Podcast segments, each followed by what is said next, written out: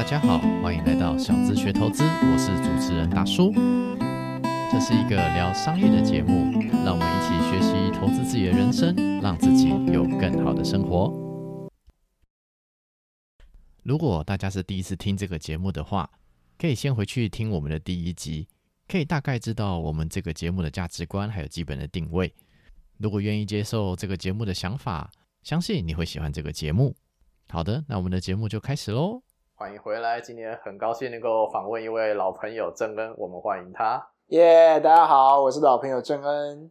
对我们之前有访问过郑恩，聊聊他就是跟对于艺人这个行业有什么样的观察。那今天其实会请郑恩来呢，是来想要跟他聊聊天。我们呢今天聊的东西不太像是商业，比较像是我们是兴趣使然的一些观察吧。那我们今天要聊的是影视圈，包括电影啊、电视剧啊，然后我们自己最近有什么推荐的片单啊？希望今天大家会喜欢这些分享。那因为郑恩本身是有在台艺大念过书。然后念戏剧系，然后对于影视业也有很多的研究，也看了很多很多电影。我觉得我生命中认识这么多、看过这么多电影的朋友，也真的没几个。今天我们来聊，我们开头先来聊一个话题好了。哎，真儿，你觉得就是现在这么多电影？这么多影视剧，特别不管是流媒体或是传统的电影院什么的，你自己吼喜欢在流媒体上看电影，还是说去电影院看电影？如果说是啊，我自己，我们先如果以结论来讲，我一定是去电影院看电影。嗯哼，对。然后因为我的工作比较 free 一点，所以我习惯会是以前呐，疫情爆发前，我固定每个礼拜五晚早上我会去看早场的电影。嗯哼，然后几乎都没有人跟我争，所以硬要讲的话，它就是一个好像我看我在家里面看。一个很大很大的串流平台的感觉，因为都几乎没有人跟我看这个，就跟我看同时间。礼拜五早上几乎很少。那我觉得电影很多东西是没有办法在呃特效也好，或者是什么声光音响也好，它没有办法在家里面复制。可是串流平台的确提供了大家在短时间内可以看到非常非常多电影这件事情，因为毕竟不是每一个人都可以有比较多的时间去看电影。嗯，然后我坦白讲，因为我们是台北人，台北的电影院真是多到一个不行啊。是啊，但如果您今天我就不要说是哪一些地方，比如说嗯，某些可能在台湾本岛，但是好像是国外的地方，他们要看电影就真的蛮不容易的。对，没错，可能要安排一个大概一整天的行程。是对，不是像我们想看一下捷运捷运坐一下，公车坐一下就看到电影院了这样子。所以我觉得串流平台它有它的必要性，而且它会越来越流行。是，至少针对非都市区，一定有它的市场需求。是是那不过这也聊到一个问题啊，就是说，其实我们自己电影产业哦，也有这么多人，包在台湾其实也有很多得奖的人才，但是这些人才都比较偏技术类。那你说电影本身有不有名啊？说实在，在国际上，台湾的电影业相对就比较小众一点。那世界各地的电影的发展好像也都有点不一样了啊，像是美国啊、南韩啊，然后日本啊、大陆，甚至一些其他。东南亚地区，他们电影都有自己的特色。那针对这一点，郑恩这边有什么观察呢？呃，我觉得就是美国就不用讲了嘛，比如大家都知道，我就是资金碾压嘛，有钱好办事。我认为这件事情是就是毕竟肯定的，毕竟电影大部分来讲，我们还是主流还是商业。但我觉得刚刚讲这些国家各有各的特色，像韩国、日本，韩国就做这些东西，我坦白说，它蛮符合亚洲人市场，就是整个亚洲市场大家会想看。它其实有很多的东西是学好莱坞的，就是一些电影情节，包含像你说像呃《失速列车》，的确很一开始很多人就会觉得说，哎，这不就跟呃布莱德皮特之前拍那部《终极》哎什么之战，我终极之战、末日之战。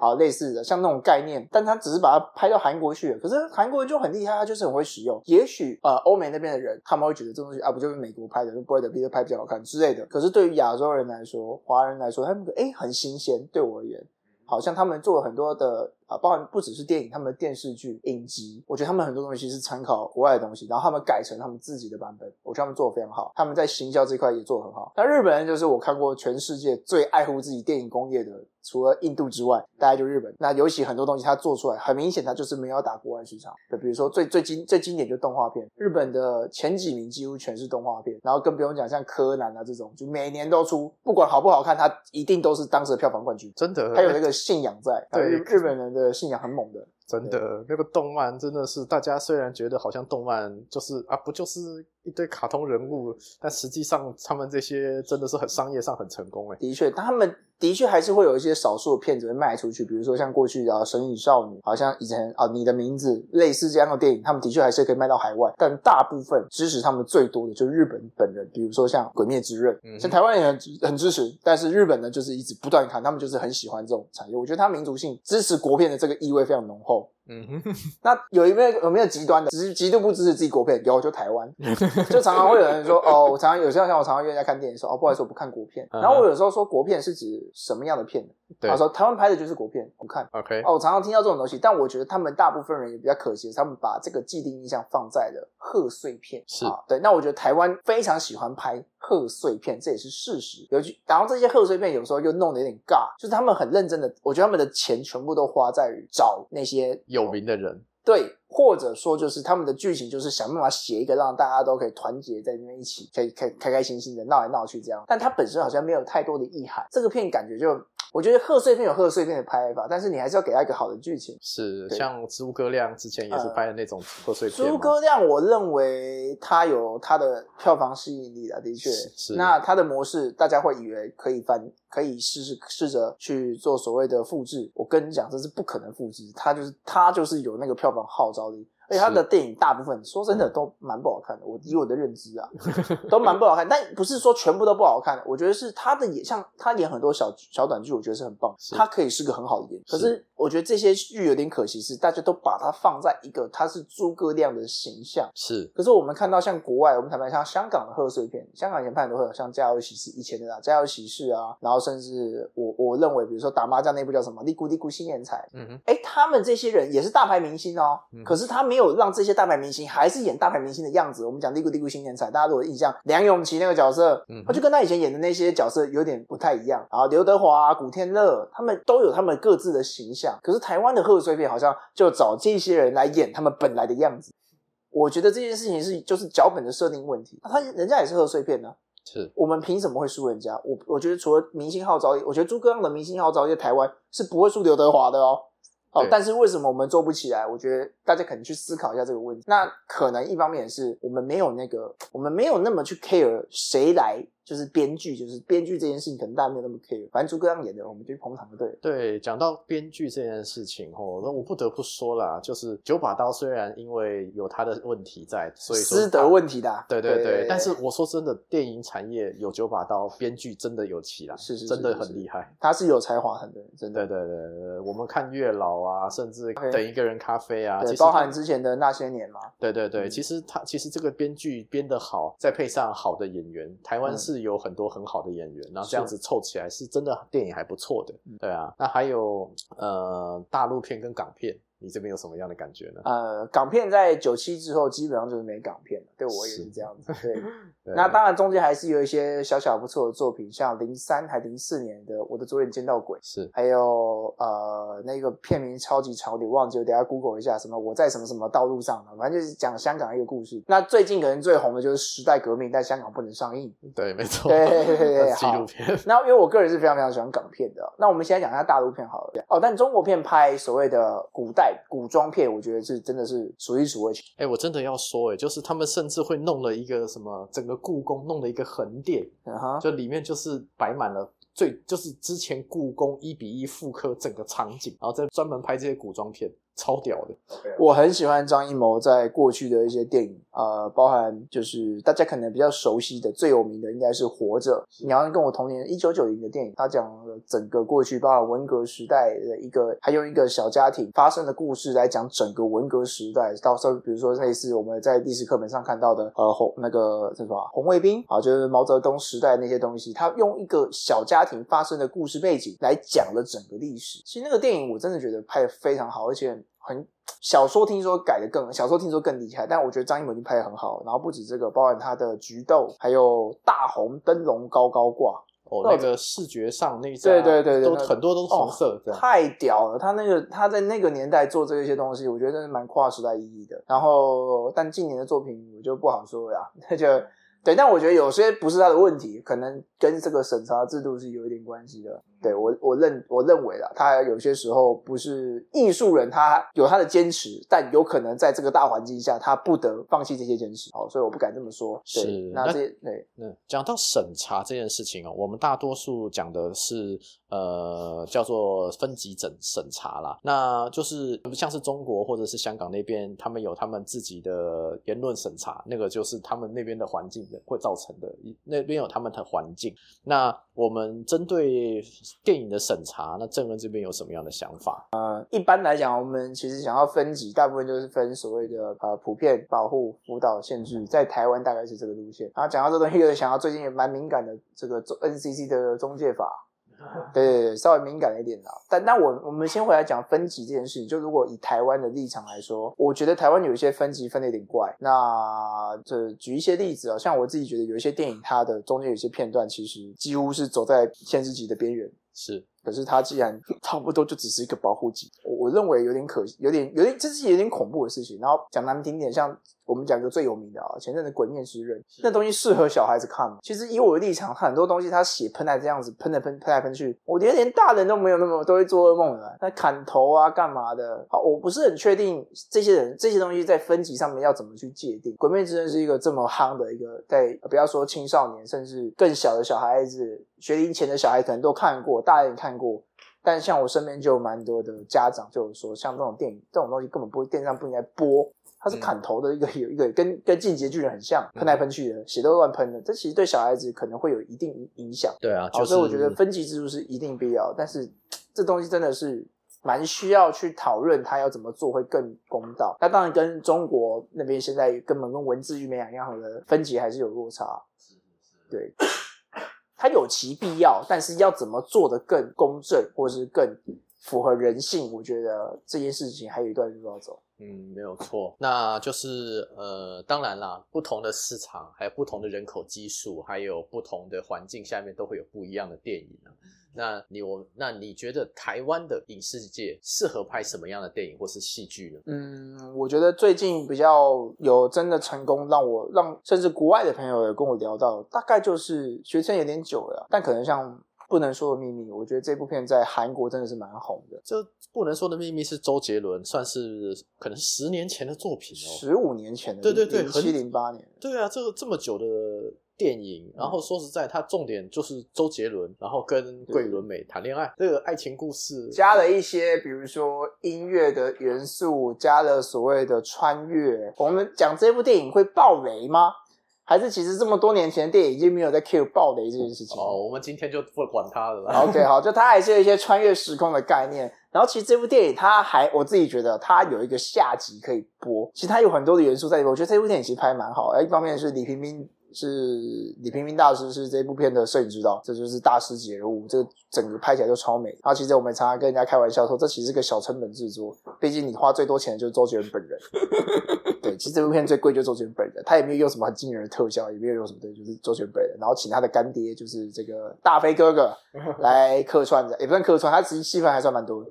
对，就类似像这样，你说他有花很大的钱嘛？我觉得是还好。而且这部片他一开始刚上来映的时候，其实很多人根本不知道在干嘛，是啊，不否认。不知道干嘛，然后票房也没有大家想象中好。他后来不断的、不断的被别人这样看看看看看，哎，他整个就起来了。对，然后他这部片让我想到那个当初周星驰的《功夫》，二零零三还零四年上映的时候，票房也是好到一个爆炸。可是很多人给他的评价是蛮不怎么样的。我觉得一方面是一方面，大这部片它需要一点时间。那我那天看到一个报道上面写，他在豆瓣就是中国一个评这个分数的部分，他只有七分而已，其实是一个不怎么样的一个分数。但是过了这十多年来，他已经被洗到了快将近九分了。就是后面越来越多人他在看这些像功夫电影的时候，它里面的很多经典的东西一直被拿出来讨论，甚至网络上你可以看到一堆迷音到现在，好斧头帮的舞音乐一下，你到现在还会记得。我觉得那就是一个经典作品，它会一直不断的被复被复刻被复刻吗？就是大家会印象非常非常深刻啊，有斧头帮就是功夫，对对，然后功夫它有非常多的片段，其实已经被大家找出来，它就是在致敬李小龙，致敬很多经典的片段。好，我们举功夫为例就，就代表了什么？就是它在当时可能不是一个卖好叫好叫座，它可能只有叫座没有叫好。原因是因为大家觉得那就周星驰情情怀。那周杰伦那部电影一开始票房不怎么样，虽然还是不错，但可能周杰伦情怀。可是他后来，包含韩国，不知道为什么韩国超喜欢这部电影。对，听到很多评论都是韩国人不断，好像马上上映了，重映了不知道两次吧，就是还在重映。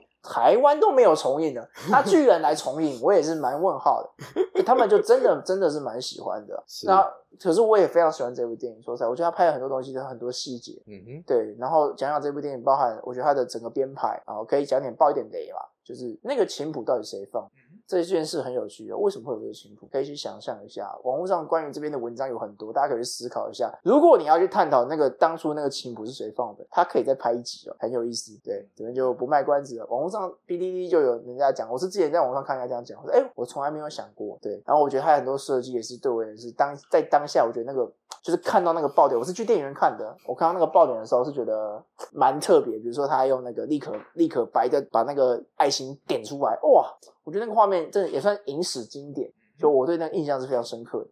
然后更不用说斗琴，当当然大家都说他是致敬一部经典电影叫《海上钢琴师》嘛，那也是一部非常棒的电影。对，它的剧情也很简单，但是呢，这就是拍的很好看。海上钢琴师，然后斗琴的部分，我认为他要把斗琴不但是致敬，而且做出另外一个新高度，四手联弹，然后呃，音。对，我觉得有点可惜，就是他后期的东西有点，我觉得他前面做的东西很好，可是明明打了好的底，但后期没办法延延伸，我觉得有点可惜，但没关系，至少他曾经突破，让我们看到有这个经典。就台湾台湾的东西是可以看到的。那近期的话，可能台湾比较没有做到让我觉得可以卖到国外也成绩很好的作品，相对少。是，那讲到说卖到国外，而且真的是叫好又叫座的，那我们台湾人自己想，脑袋里第一部电影应该就是《海角七号》吧。还有七号算是有没有卖到国外卖的很好，我不敢讲，但它算是魏德胜的经典之作。然后当初当时台湾的环境可能没有把呃，就是像比如说结合观光，或是没有做一些所谓的呃行销整合。对，但是他在那个时候，他有点跨时代的。我觉得他的剧本，他很简单的剧本，也有行销，也有观光，然后什么都有，什么元素都做到。不不敢讲满分，但都做到八十分，它就是一个很棒的作品。在那个年代，它打出了一个台湾可以做国片，可以拍电影。然后我觉得政府开始有重视这一块，我觉得它算是一个那个年代一个里程碑。在那个之前，基本上我很少看台湾电影，顶多看《九降风》吧。没记错，好像就看《九降风》吧。我前面的台湾电影我都忘了。对啊，这早期什么早期有很多，其实，在至少我们二三十岁这一批人啊，我们很多都是看那个电视，什么卫视电影台看港片长大的。对我们台湾电影还反而真的很少看。嗯，对啊，那港片这东西可以另外开一集聊了。我台湾港片就太麻太忙，但是如果我们说必看片单，周星驰的电影在这个年代你是对我也是必看，不然你会少了非常多跟别人的话题。对，周星驰的电影是真的得看，当然不是叫你每部都看，有一些是不用看的，对不对？是，那还会，那我们居然都聊到这边，那我们前面也聊了很多电影，那我们来聊聊，就是对于郑恩来说，你觉得哪些电影是还不错，回回回头或许可以注意一下的？呃，我们用我用人来讲哈，因为我觉得有一些演员的电影真的是蛮值得看，有些是电，呃，有些人用人来分，有些人用类型来分，那人又可以分为所谓的演员或是导演。演甚至编剧，那我们讲简单一点，好，就是我推荐两个演员，对我而言是他电影作品都值得大家看一看。就我认为啊，这个时代我最喜欢的两个喜剧演员，一个就是周星驰，我们东方就用周星驰，西方就是金凯瑞。好，但当然我还有很还有很多喜欢的，但是我觉得这两个是是蛮经典。那这两个人都给我一个非常。算是现实生活中给我一个其实另类的一个共同点，就是他们两个在现实中那种感觉都不是很快 啊。金凯瑞更不用说，他几乎是忧郁症，蛮有名的这件事情。对，那在更之前，像呃，Robin Williams 直接忧郁症是自杀的。其实喜剧真的是不容易的。那这两个对，那那这两个人的作品都非常非常经典。那周星驰的话，就呃，我认知一定要看的，就周星驰的经典那几部啊，功夫前面有讲嘛，对不对？对，功夫我认为是他已经没那么喜剧了，但是他是经典，你可以看。但如果你纯粹看喜剧，我最喜欢周星驰的电影，我第一名应该要给《破坏之王》，我才太喜欢这部电影。对对，那个对《破坏之王》是从头到尾都好好看的。哦，那我最喜欢的香港演员并不是周星驰，谁？是吴孟达。哎，就达叔本人呐。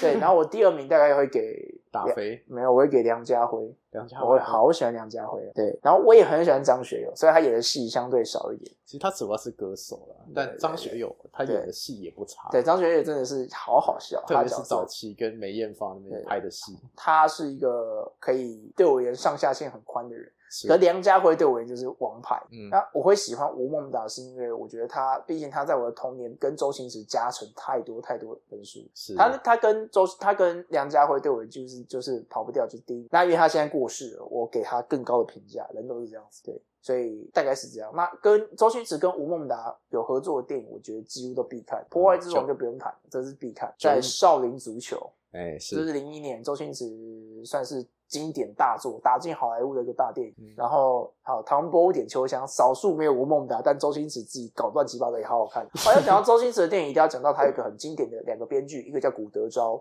就是是我们俗称的唐牛。好，讲唐牛大家可能就知道谁了。另外一个叫李立池，李立池的话，呃，比较有名的话就是他是那个《破坏之王》里面的电视台高层。好，就是说你哎，今天如果有人死亡，怎样？你升职，我加薪，大家开香槟。好，讲这些话的人，我等一个晚上就等这个大场面。讲这句话的人，他就李立池导，李立池编剧。那还有另外一个很厉害的编剧，名字有点忘了，就是拍《逃学威龙》的那个呃黄金角那个长官，剪刀黄剪刀角那个长官，他叫什么名字我忘记了。他也是个很厉害的编剧。他当初编的《逃学威龙》这个这个剧，让周星驰用这么低的成本，然后翻翻身，他是居功厥伟，但他很早就过世，有点可惜。那后来只要是跟李立池或古德昭这两个编剧的电影，基本上都很好看。嗯，那刚刚讲的《破坏之王》，然后《唐伯虎点秋香》嘛，啊，《少林足球》，然后九品芝麻官啊，《九品芝麻官》经典啊，这也是经典到不行啊。啊，对鹿鼎记《鹿鼎记》，我觉得我自己最喜欢的还是周星驰的版本，虽然这么多人拍过，是没有错。然后有一部是。就有两部是很经典，但是没那么好笑啦，就觉得苦，就是笑中带泪的。第一部就是他的算是集大成，集他自己上半上半个演艺生涯的一个回顾，《喜剧之王》。我是之前介绍过这一部，就是他跟张，哦，当时的张柏芝美到一个出水啊。然后第二个是大家可能印象很深刻，他有很多名字，那我们都简他简称为《东游记》啊，就是叫就是齐天大圣对东游记》啊。那他有上下两部，这两部在网络上有非常多的文章，大家可以去，大家可以先看看，因为你先看，你可能如果你第一次你没有你没有先看过那些剧情解析或什么的，你可能会看不懂他演什么。就我人生第一次看的时候，我也看不懂他看不太懂他演什么，他反而是要先解释过后再去看，对，你会觉得说哇，周星驰太屌了吧！这个这个剧真的是太多太复杂的东西在这里面，然后它太好看，然后这部片的注音真的是神正。真的是神正，对。然后呃，周星驰的电影对我而言经经典到不行。那呃，他跟刘德华的两部我也蛮喜欢的，《责任专家》跟《赌侠》。好，这两个都是蛮蛮智障，但是就还蛮有好蛮好看。对，那周星驰大概讲到这边，这可能大家比较熟，我们可以讲一下金凯瑞。金凯瑞的年轻的一些影片，我觉得《王牌威龙》一二都好好看。他以前也是王牌一大堆王牌系列，那特别讲一个大家可能比较不了解的、不少不熟的两部电影，一部叫《王牌大骗子》，嗯他扮他演一个不能够说谎话的人，哦这部片很经典这部片很经典。然后另外一个叫做另外一部片叫做什么？忘了我是谁？这部片比较少人知道。呃，这边如果爆雷就不好看了，我觉得还是让大家自己去看一下，叫《忘了我是谁》。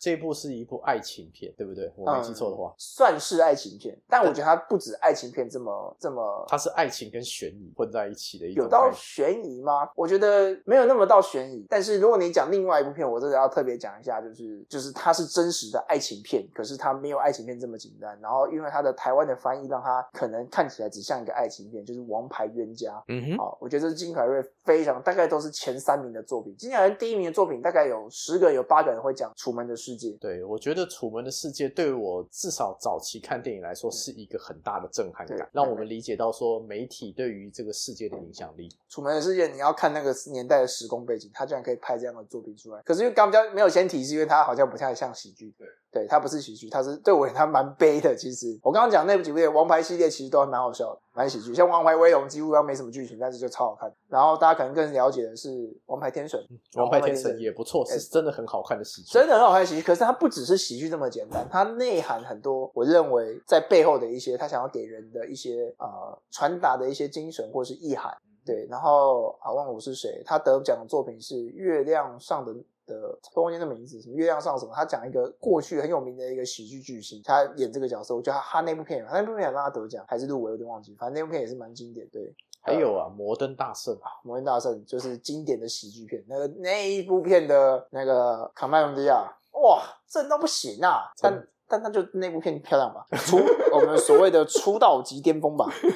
对，又辣又正的，太猛了，真的。不会不会，不要这样子。卡麦隆迪亚我也蛮喜欢。对，就是就是一个很赞很赞的一个女生，这样子。在那个我那时候小时候看，真的是有被吓到，怎么会这么漂亮？对对，然后金凯瑞的表情真是极度丰富。他之前好像有在影集吧，他有扮过小丑。其实很多人票选说最想看谁诠释小丑，其实他一直都是榜上有名。哎，我们再讲一下，就是聊聊了小丑这个角色。当然，这个小丑他是蝙蝠侠的一个反面，他是蝙蝠侠这一个主角这个 IP 人物，他的反面。就是小丑，这个是所有人都知道。那小丑也有很多人诠释过。那像我们最经典的，我们会讲说诺兰的希斯莱杰版本。对，就我们他虽然好像也就那么一部，但是那一部就成就了小丑的经典。后面也有很多人在诠释小丑这个角色，也没有很差。老实说，不管是电视还是影集，也没有很差。但是小丑同样这个角色也被很多人玩出不一样的花样。那你郑恩这边，你对于你对于小丑有什么样的观察？这同样的角色会要需要一直去重复的复刻或者是复刻前作吗？呃，我觉得就是我我认为啦，就是一个角色其实不只是小丑啦，你说包含像超人也很多个版本，就是很多很多东西它有很多个版本，但是你不可以，你可以去用一样的时空背景，它的背景背光可能是一样，但是你可以用你现在属于你自身的性格。或是你有你的诠释。那我这个年代最有名的，说真的，在西斯莱杰之前是 j a c o Nixon。嗯哼，其实大家知道小丑他的历史很悠久，但因为我好像没什么资格去评论这一段历史，毕竟我也不是美国人，我也没有完全研究这个。但就以我的历史印象，是在更早之前的小丑的版本，几乎都是一路被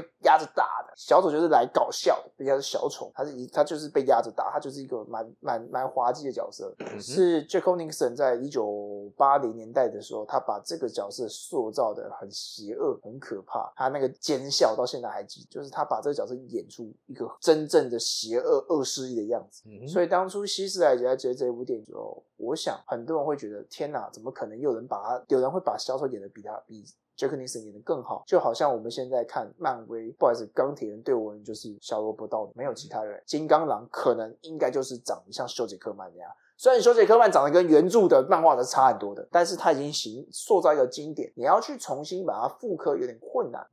可是希斯莱杰就告诉大家，我就会成为这世代的经典。他用他的方法去诠释，可是，在我们的下一个年代，瓦昆他有用了另外一个方式去诠释所谓的小丑的经典。嗯，所以我觉得，呃，对我而言，完复刻是有一点完全照当年的演法或是什么的。我觉得你要在这样时空背景下，基本上做不太到，嗯哼，很难，而且一定大部分人会拥护过去的人，这是我觉得这是人性。尤其这个人如果过世的话，那更不用谈了。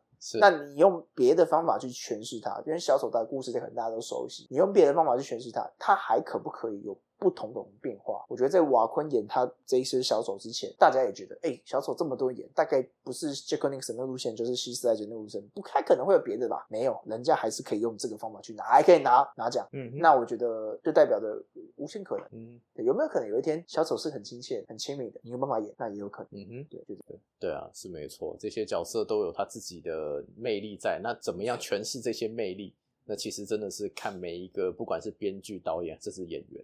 是 OK，那我们刚刚再继续聊好了。这样讲，刚刚讲了喜剧嘛，那我们再聊聊别的。那有些你说导演或是编剧可以值得注意一下，你觉得像是哪些呢？呃，导演比较好找啦。如果是导演的话，像台湾的话，我觉得九把刀作品蛮多，蛮值得一看的啦。我说实在话，是。对对，就是看你喜不喜欢他风格，就是我会把个人内心的就私德跟作品我会分开来看，我我是走这个路线，嗯哼，对对，然后还有说其他的导演比较有名的，当然像是诺兰也很有名啊，诺兰，对对对，当然商他在在艺术跟商业中间取到一个还不错的平衡点。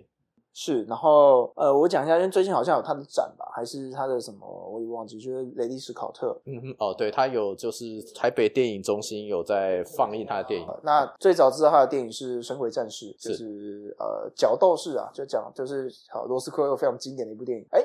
刚好里面最佳男配角是最佳男配角，我不是很确定，就是瓦昆。好，这是这是我算是我打我非常非常喜欢的史诗级的电影，在那个年代，我看一下他什么时候年代，两千年他能拍出这个电影，二十二年前，我觉得他太屌了。那他成名作应该是《异形》吧，跟那个《银翼杀手》。好，那我觉得雷雷伊斯考特的东西，因为他现在刚好有他的展，那我觉得。大家可以去真的去看一下，他很多他的作品的风的风格也蛮多元的。史丹利库那个电影也 也也蛮厉害的，对，呃，鬼店，鬼店啊，对，鬼店，然后鬼店我觉得蛮经典的，但这个这个又偏题了。鬼店蛮值得大家看的，我觉得蛮经典的，也是 Jack Nicholson 的经典大作。他那一年除隔一年演那个《紫屋魔恋》哦。名字翻的蛮特别，我觉得也很好看。这是恐怖片的，美国蛮多蛮经典的恐怖片。你现在看，我觉得他那个时候氛围还是营造超好。包含最近《心慌月光心慌慌》，包含最近的那个《孤儿院二》啊，对哦，第一集吓死我啦！对，这有个恐怖的呀。对，我觉得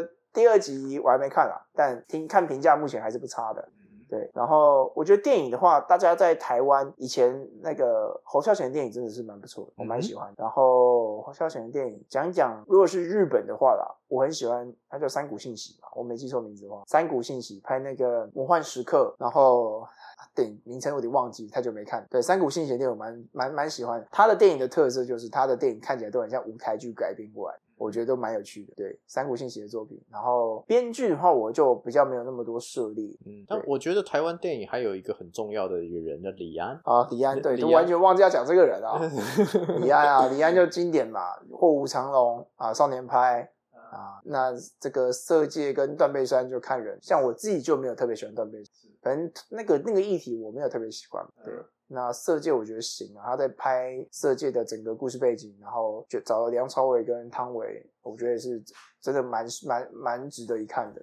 双子杀手我觉得还有技术面的呈现啊，但双子杀手剧情啊，威尔史密斯嘛，对，不好说啊，反正等下有人要打我一巴掌，真糟糕，呵呵。是是是，对，李安的电影也是。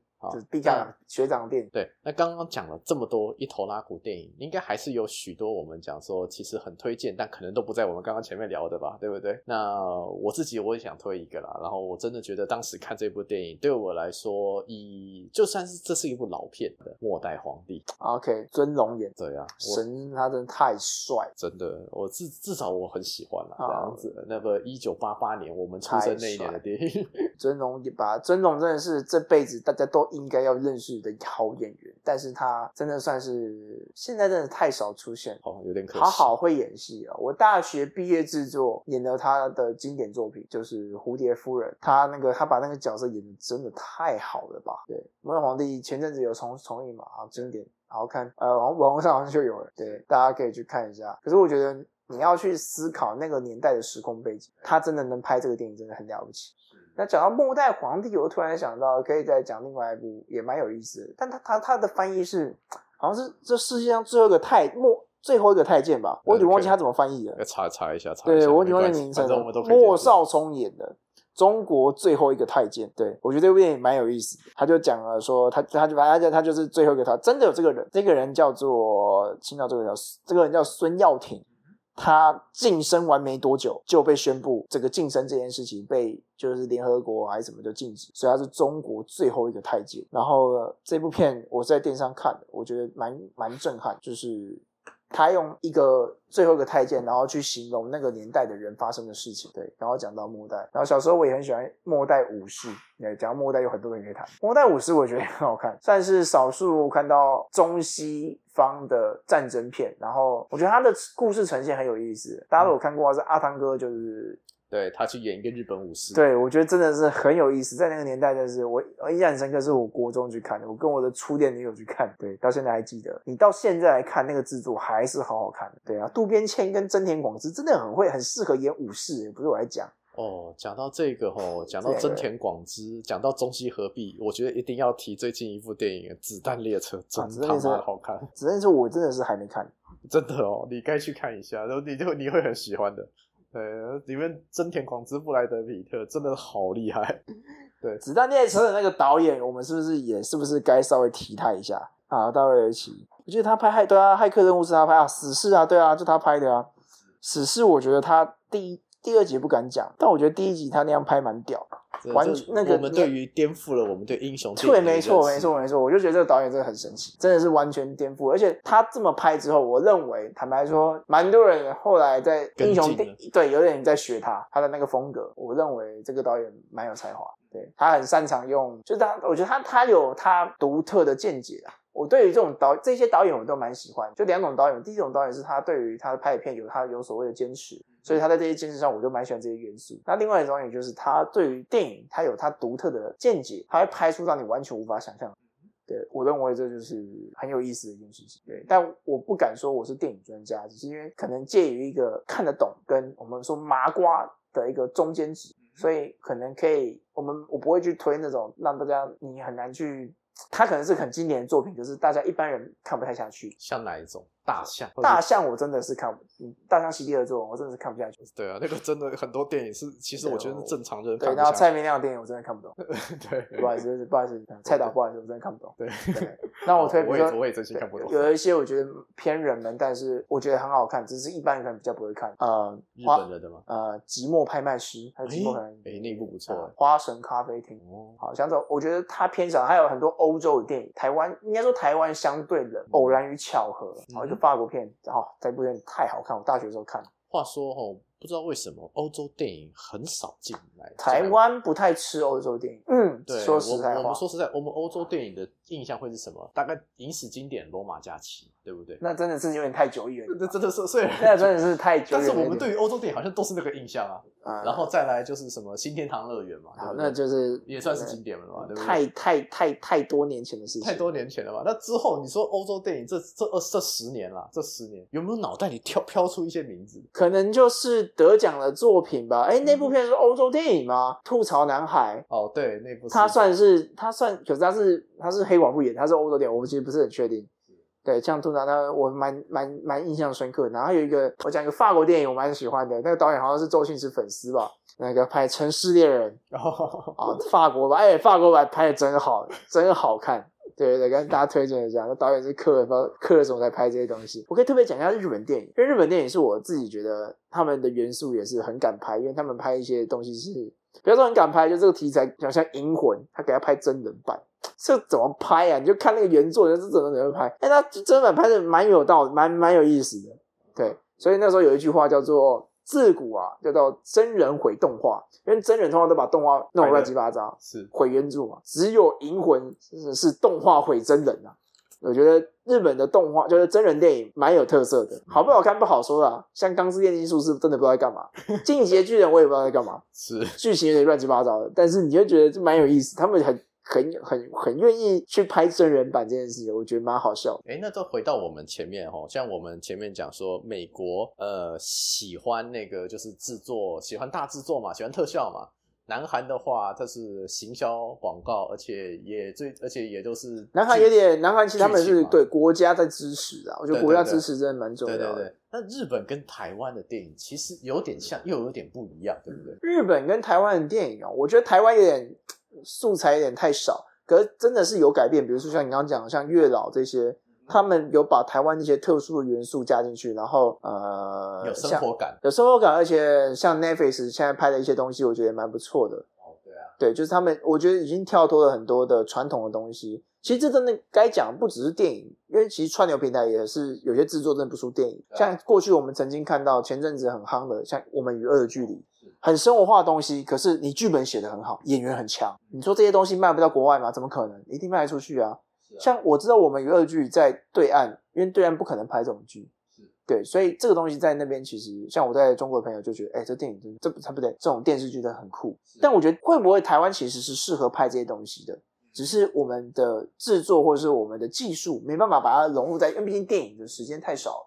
你刚刚跟那十集的影剧，呃，影剧是不太一样。是，然后最近也有一些影剧，像是《妈别闹了》啊对对对对我觉得那个贾静雯演的真的很也很厉害。贾静雯，然后对，然后最厉害最厉害是 Billy 姐，哇哇哇，Billy 姐姐，现在你看啊，那首歌还是她跳最好看的，真的真的是不退流行的。虽然我也只知道他唱过这首歌而已，那够了，够够了，一首歌红一辈子啊，真是蛮猛的、啊。对，真。的真的。我最近是有看那个《正义的算法》，啊那个陈柏霖跟还有什么是郭雪芙演的，然后之前《华灯初上》，我觉得台湾在串流平台的 Netflix 的投资下，其实很多电影、很多电视剧是真的蛮不错的。电影就稍微有点可惜。那我觉得我们还是有点，我们的题材还是相对有点小众、受限。不要说小众，就是它的大概都是在讲这些故事，没有办法再跳出一点点。对，那日本的电影，我就觉得那更跳脱了，它感觉有点像拍给文青看的。呃，没有，那要看你是讲日本的什么样的电影？像我很喜欢《冰口游介》。哦，最近得奖很多，在车上，我相信大家也可以看。哦，Netflix 有吧？有有有，在车哦上，他的那个真的很厉害。真的是很夸张啊！就是你不觉得这个电影三个哎三个小时吗？我看多久？哎都不会想不会不会想睡觉，我觉得很厉害。我觉得这这么多的，就是资讯量这么的少，但是却你不会不会想要停。我觉得导演真的太厉害了，就是好好看哦。这部片真的好好看，我去电影院看的时候，我真的当下就看。啊，最佳外语片。对，能够拿奖真的是不得了。然后他上一部叫做《偶然》，刚刚是讲《偶然与巧合》嘛，他另外一部片叫《偶然与相遇》啊，我没记错的话，我觉得也好好看，讲三个不同的故事。我当下看完之后就觉得，哇，天哪，这这个片这样拍真的是很日本的。他他第一段故事就是两个女生相视而坐，然后在计程车上面吧，就一直在聊天，大概聊十几分钟，你完全看不懂他在聊什么，但他最后的 ending 是跟前面这个是有连接。可是你要知道，这前面一开始就聊十几分钟，然后是观众听不懂的东西，这种电影真的也很少见。嗯你完全不知道任何的故事剧情，任何的人人物关系图，一开场就在那边抬杠，讲一些话家常的东西。嗯我跟你就在台湾，可能大家习惯了，因为我们看明视三立的八点档，你如果看那些人坐在那边聊天，你说真的，你也没看过前面几集，你大概也知道长什么样子。是。但，没想到人家在电影也是这样弄，蛮 特别的。好，那那我也推荐一个我个人就是觉得不看可惜的电影《一尸到底》。好，一尸到底真的是经典的、啊。哎，这个那个版权买下来，不知道买去哪里了。哦，好像好像法国要重拍吧？我觉得这样对，我的我靠，这个只有日本人写得出来的剧本，那个一尸到底，拜托大家前撑过前面，撑过去后面，但最后一个小时全部把它救回来了，超屌的电影。呃，然后讲一下那个，因为我觉得这部电影蛮特别，就是血观音。血观音哦，啊，对血观音，就我觉得他在那个以我的认知啊，他算是我很少见的台湾的作品。是对他的蛮蛮特别的，然后这个导演过去我刚才看到他，原来他是当年拍《蓝色大门》的副导演哎，啊，《蓝色大门》我觉得蛮值得看的，易智言的经典作，对，《蓝色大门》我觉得真的是蛮好看的。蓝色大门那部电影，就是桂纶镁和陈柏霖的成名作嘛，两个高中生的爱情故事，这也是也是导演的成名作、啊，对对对大家的成名作。对对对，但是就但是它就是那个时代的一个经典存在。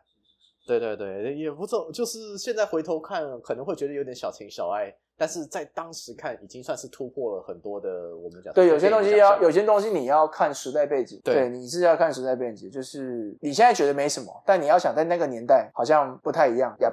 是像我那时候重新看，前阵子去看那个少年啊安娜，哇天哪，那个年代你看你就觉得其实也很久以前嘛，大概将近三十年前的电影。他在反那时候呃杰哥演的杰哥谁高杰，然后包含那时候还年纪很小的还没犯罪的阿国。那个以前在拍角头那个坏人，就他把那部电影，那部电影把那个时候台湾的社会啊、政治黑暗啊，然后呃就是流氓啊很多啊、毒品啊，然后枪支泛滥啊，就把它整个很完整的呈现，太写实了。然后他很多画面就是拉一个长镜头，我觉得拍的好好哦，就三十年前可以拍这样的画面、这样的技术，我我们后面却没办法接着这些技术继续发展，有点中间有点中断，然后后来又再补回来，我不知道中间发生什么事，嗯，对我啊觉得哦很难说了，这样稍显有点可惜。然后我觉得台湾有一个东西很可惜，是我们有一些很好的题材，但是台湾人自己好像不是很吃，然后好像也不愿意，不太愿意拍，就可能都沾到点边，比如说二二八。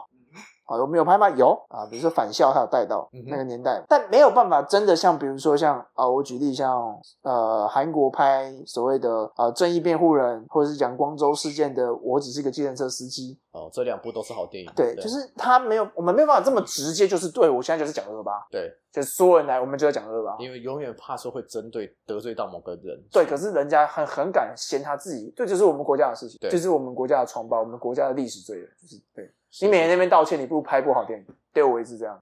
对我觉得美国也很敢做这件事情，就大家都敢，就是台湾对，可能日本人也不太敢，对，就是台湾人是相对的，中国也不敢嘛，现在什么敢拍，不敢拍啊，中国人不可能，不敢拍嘛，有啊，让子弹飞这样隐喻还过啊，就蛮有趣的。哎，让子弹飞经典，大家必须看，真的讲一下中国电影最经典的，我认为让子弹飞不看不行，嗯哼，每一个台词都太经典。对，让子弹飞哦，那个啊让子弹飞一会儿对哦，，每一个每一句台词都太有意思了。是是，而且他现在，我认为好的电影就是它可以让你反思很多现在的状对，然后包含他现在反映很多人就是现实生活中还是不断的在发生的。对我是这样。你看他现在选举跟二城县长有什么不一样？有什么两样？就是同样子。嗯我们就是给一群土匪在那边当我们的县市长，没办法，就这样。很有趣，哎，就反映现实啊，那个片真的是神作。然后哎，讲一下，顺便讲一下中国，因为中国电影我我自己现在比较少看，大概大部分看都是别人推荐我才看。那个前一阵子我不是药神，哦，那个好厉害。对我觉得那部片徐峥拍的真的那看了真的看电影对，然后再回去看那个解析，看到那些细节，你真的会觉得那些电影的解析，会知道这个电影下了多少功夫的戏，最在里面。我觉得他虽然改编过，然后不然最后 ending 有点有点真的要宣扬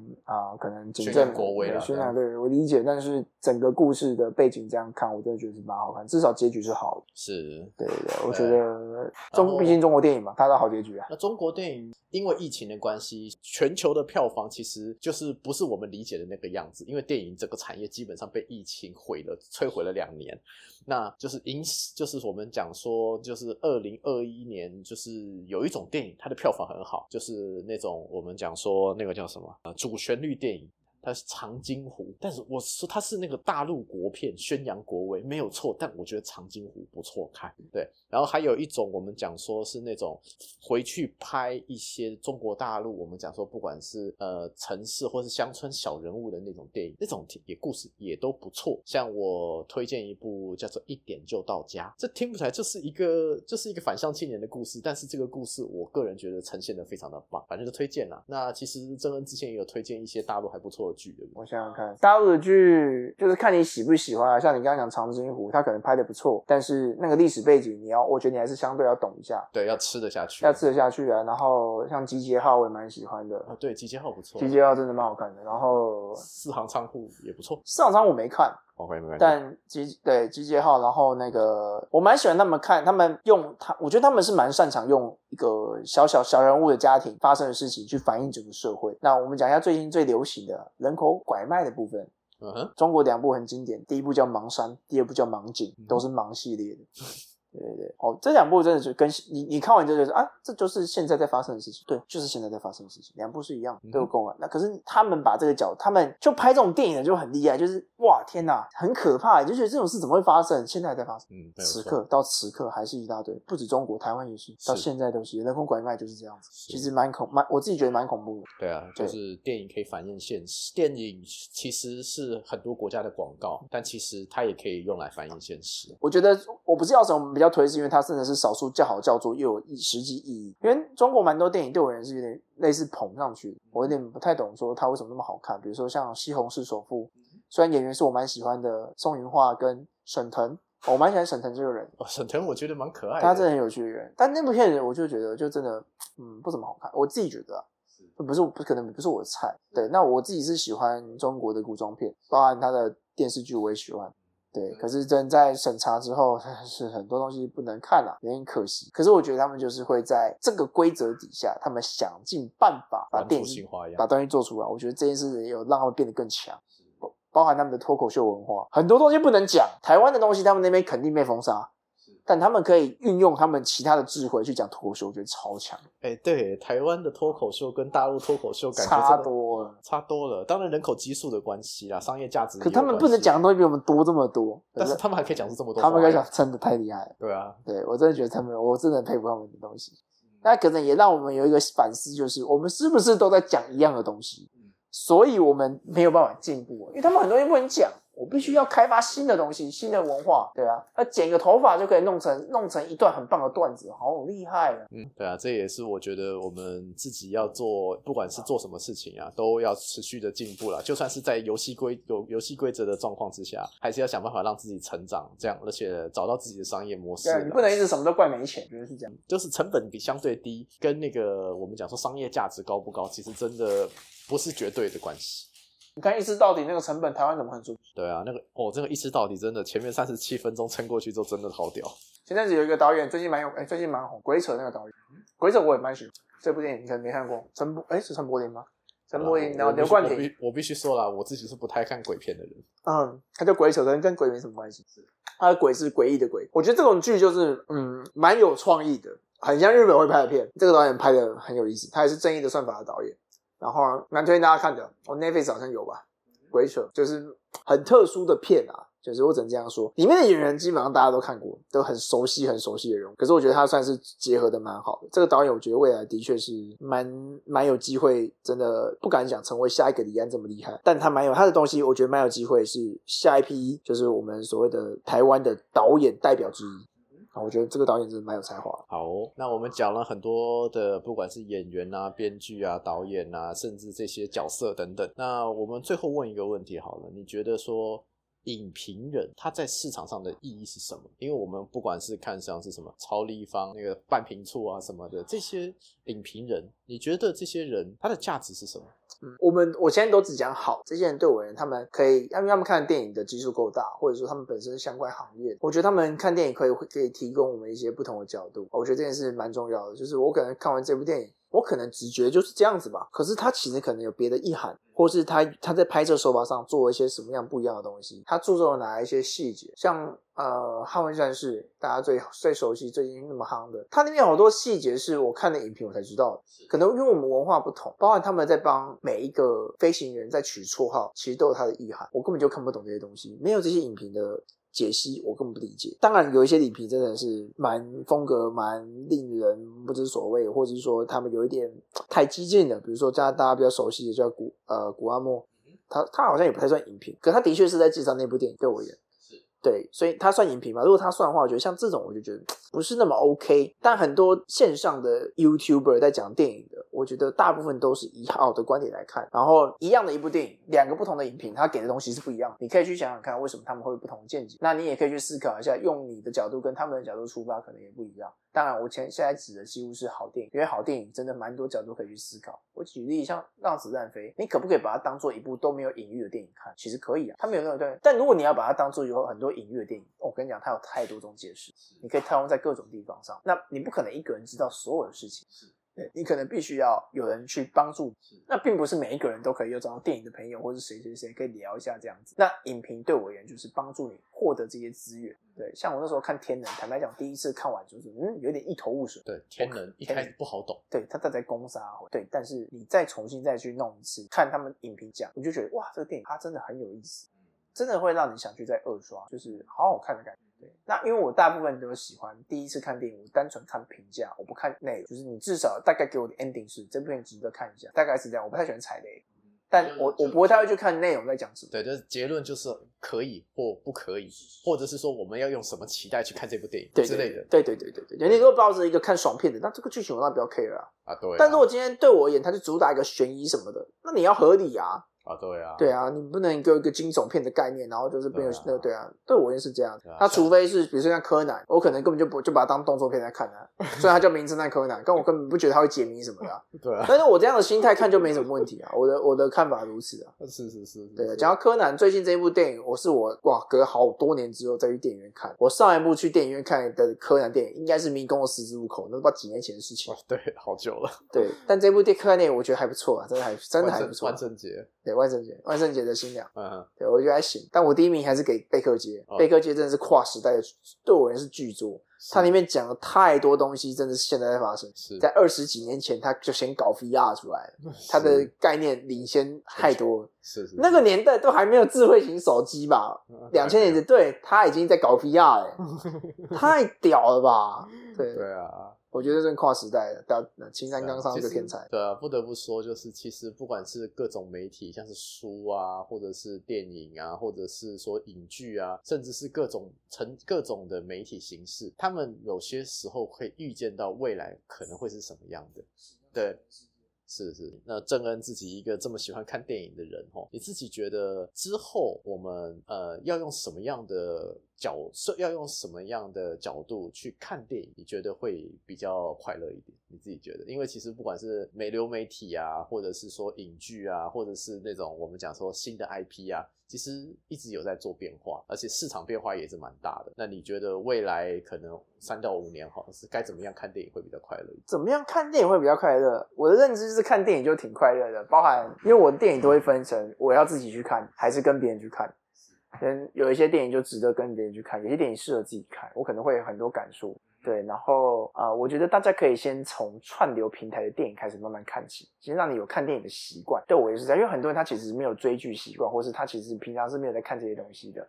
那可能要你坐在那边两个多小时去看一部电影，可能比较难一点。像我妈，我妈就是个超级不看电影的人，对，但我还是有逼她去看《捍卫战士》跟看《侏罗纪世界》，毕竟那是我们小时候的回忆。对对对，然后我觉得你可以从这边先看一下，你能不能接受串流。其实串流平台的电影，我觉得很多也是大制作啊，只是你可能感受不到那个现场的声光效果而已。对，那如果你有追对我你有追剧习惯，其实你就可以去看看电影。然后你至于说你要怎么样快乐看电影，我觉得你可以先看一些电影是，因为每个人对好看的电影的想法不太一样。但我觉得大部分的电影是你走经典电影应该都不会错。对，比如说像《楚门的世界》，我觉得它能够当经典是有它的道理。就你要想，这是二十年前的电影，然后他拍的东西有没有很符合你现在发生的事情？我觉得如果你能够理解这件事情，这电影不会难看，不可能不太可能对你也不太难看哪里去。对，然后你不要太快去选择一些比较特殊倾向的，比如说你现在要去看孤儿院，好，对我而言它就没那么亲民，除非你特爱这种片，或者是你要看女鬼桥前阵子的就鬼片，你要特爱的，不然我不建议你就看点中庸，大家喜欢看。那像漫威这种爽片或者是个超英片，我觉得也不太适合一个平常没在看电影，他一定觉得莫名其妙，然后还要看你会不会太 care 所谓逻辑性的问题。如果你看逻辑性的问题，我跟你讲，你超多电影是不能看的。超电影是没有逻辑的。对，那如果你不你如果 care 的话，我会建议你看一些就是比较历史剧、写实片。像我之前，我以前很喜欢看战争片，我觉得它很帮助我了解很多历史。然后二大部分的战争片几乎都拍二战，其实一战很少。然后有一些他把电影做塑造的很好，比如说像，哦我觉得战争片真的蛮值得大家看，蛮值得大家看，是因为第一个，这世界上真的不要有战争，其实里面拍很多很残酷的事情。这是我觉得看电影抢做抢做雷恩大兵啊，对，抢救雷恩大兵，然后啊、呃比如说台湾翻什么《大敌当前》嗯哼，啊，对，讲那个瓦西里柴瑟夫俄罗斯神枪手的故事，对，然后特殊拍摄技巧那个一九一七哦，就是一镜到底的，那是一九一七年？忘记了，对，一镜到底，对，然后一些包含像《神鬼战士》这种，我我觉得这种史诗级片很好看啊，然后《哈利波特》《魔戒》，这大家都这真的系列级的，他能拍那么多集，有他的道理，真的蛮值得看。魔戒，我觉得魔戒也是跨时代的，魔戒是特效的一个跨时代。嗯哼。就天哪，那个时候我因为我国小国中的事情，哇，对，魔界跨过去之后，才变成我们现在知道的电影世界。没，错，太可怕了。然后《阿凡达》创立的一个大家所谓的我们说四 DX，哎，不是四 DX 啊，那个三 D Max 三 D Max，对，对就是他用那个，就是哇天哪，这种电影可以拍成这个样，是，就是有一些跨时代的经典，其实你是不用对，它就是有那个时代意义，真的去看一下。我们还有忘记聊了那星际大战，星际大战，我觉得有点年代啦，就是看看人啊，看人，真的对，对我觉得还好。但是我我就是必须说，在台湾星际大战并不是一个很很主流的 I，不是不是主流 IP，但是我必须要说，出了台湾讲星际大战，真的大家会懂。对啊，真的真的，我不我甚至到什么智利啊，到什么南美洲那边跟他们聊星际大战都没问题。其实星际大战应该这样说，就是在那个年代的电影，就是分你是不是星战迷。这件事情就跟我们以前在那个日本，他们说这世界上的就只有分你是钢钢弹迷或不是钢弹迷，就是这个概念。对，是是是星战有它的，可是我觉得星战有个问题是，因为我没有到非常熟啊，就看过一些，但它有个问题是，它后面很多续作其实没有完全那么经典。我觉得像《魔戒》三部曲就是经典，就都好好看啊。当然，《哈利波特》好像也是差不多，就是有点没有感，因为它没有到每一集都这么经典，所以它会有一些问题。就是对啦，但是至少哈利波特这个 IP 大家是吃的。大家吃是因为他小时候太红了，其实对对对对对可，是星战有点隔空，就是跨太多时空了，反而变得是那个人物会混乱。没。错。那像《教父》三部曲，对啊，哦像好好看。对啊，哦，我们觉得，呃，我们再拉回来聊一个好不好？一九九五年，这个神仙打架的一年，这样子。对对啊，那个什么《阿甘正传》，阿甘正传，然后《刺激一九九五对黑色黑色黑黑色最凄》，厉，乌玛舒曼演的，哦，那好好看，天哪！对啊，那是好好，那个神仙打架对不，对结果居然给阿甘啊，没办法，他政治正确。对啊，不是，反正对了，阿甘正传也真的是不错啊。哎，那印度买下来啊，那个谁演的啊？对对对啊，那个印度片你今天都没讲到啊，啊，对啊，印度片大家不用管了，就是看阿米尔汗演的就好了。对对哎，你其他的不要看。还有啊，那个什么八什么霍地霍地网哦，电上常播，那可以偶尔看一下，其他不用看，就看看那个就可以了。我讲一下他两部很冷门的，大部分比较看过就是《我和我的冠军女儿》。跟那个三国傻瓜，然后 PK 嘛，心中的什么小生的未知死亡、幻影杀阵，对这两部我觉得都很好看。对，呃，印度片蛮特别的，就看他演的电影就好，其他就算了。因为印度其实有三韩，但大家都知道他就好了。对。是是是，这样。然后还有那个呃对。泰国泰国电影。泰国电影哦，我真的觉得说泰国的电影，它的就鬼片啊。它是创意很强，它是创意很鬼很有趣，但是你说它主轴到底是什么，好像大都不明确。不明确了啊呃，泰国电影我上次进电影院看是那一部叫做《模范生》，哦，魔幻真不错，好看，我觉得对对对很厉害很厉害的电影。对对对，然后以前就鬼影嘛，鬼片，然后还有拍一些搞笑鬼片，也蛮好笑。那个什么七人妻，凄惨的妻，对，蛮好笑的。泰国片我比较不熟，但印度片我觉得阿阿米尔的蛮值得看。印度良心没在开玩笑。他最近买了《阿甘正传》，对啊，我们就在戏称说会不会阿甘跑一跑之后开始跳舞，我应该会哦。一定要跳舞一下啊！他的那个要跳舞啊，嗨啊，印度就嗨啊。对啊，还有那个，我真的其实对我来说啊，汤姆汉克演的电影每一部都是经典，就汤姆汉克最近的那个猫王这个艾比尔很死了，那我都觉得是经典的。他演那个怒海劫，就演那个船长被被吓死那个船长，对啊，他就靠最后一幕，他有一个很动被被救上来很动容的一个神情，他靠那个神情就可以入围最佳男主，真的够了。他其实前面也没没什么表现就够了。我小时候对他印象最深刻就 Wilson，那叫什么？那个浩劫重生。对，哦，那部片真的是太经典了吧？怎么会拍得这么经典？好好看。他连那个 Wilson，我要杀。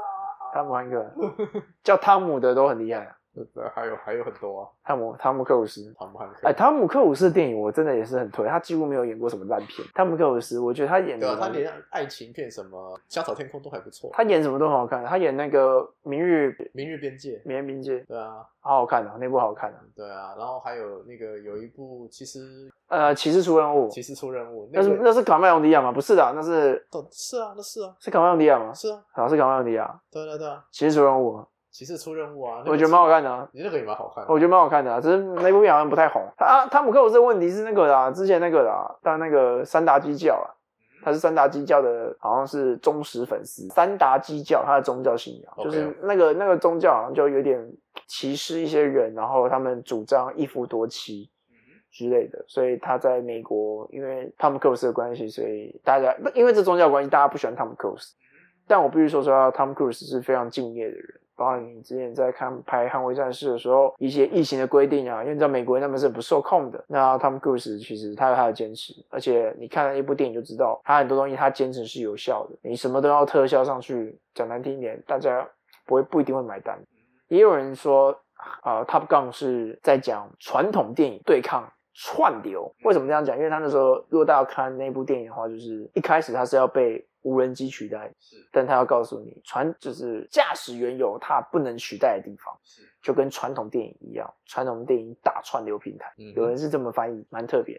是，当然有另外一个解释，就是说，呃，这个其实我讲说，从那个刚开幕，就是飞机那个要飞机要坠毁之后，就是从那个飞机坠毁之后，就已就其实那个都会是独行侠他自己在幻想说，哦，他自己的救赎，他自己的英雄故事，对，这是另外一种解释，也很特别，这样子啊。其实这样解释好像也没有不对了，是弥留之际最后想出来的一个故事，这样。但这样就这个故事就就不好看了。对，没错。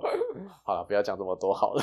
这个这总而言之是好电影，有机会的话真的要去电影现在已经重上第三、第四次，大家快看啦！再不看就没了啦。经典电影，我第一，我觉得建议顺序是 IMAX 先看，了解剧情、看画面。第二部是看 4DX，这部片是少数非常适合 4DX 的。第三个是别人推荐的，去那个青浦哦，看那个杜比音响的环绕新的那个，他说你会感受到那个重低音，那个飞机起飞那个瞬间的爽感无法取代。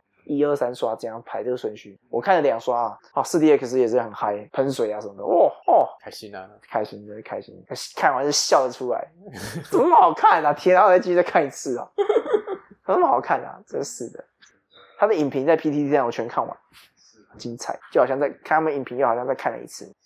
对，经典电影。好，那今天非常谢谢郑恩精彩的介绍，这样子，那就是我们聊了很多电影了，那我们到时候在资讯栏下面整理给大家，这样子。好辛苦了辛苦了尽尽力而为，尽力而为这样子。那剩那有机会的话，我们再来跟郑恩聊聊其他的东西好了。好啊，在这边跟大家说声再见喽，拜拜，拜。拜。希望今天的内容对大家有一些小小的启发。如果喜欢我们的节目，欢迎在 Apple Podcast 上面留下五星留言，多订阅、多关注、多分享、多赞助，让更多人知道这个节目。让我们一起学习投资人生让自己有更好的生活。我们下一期节目再见拜拜。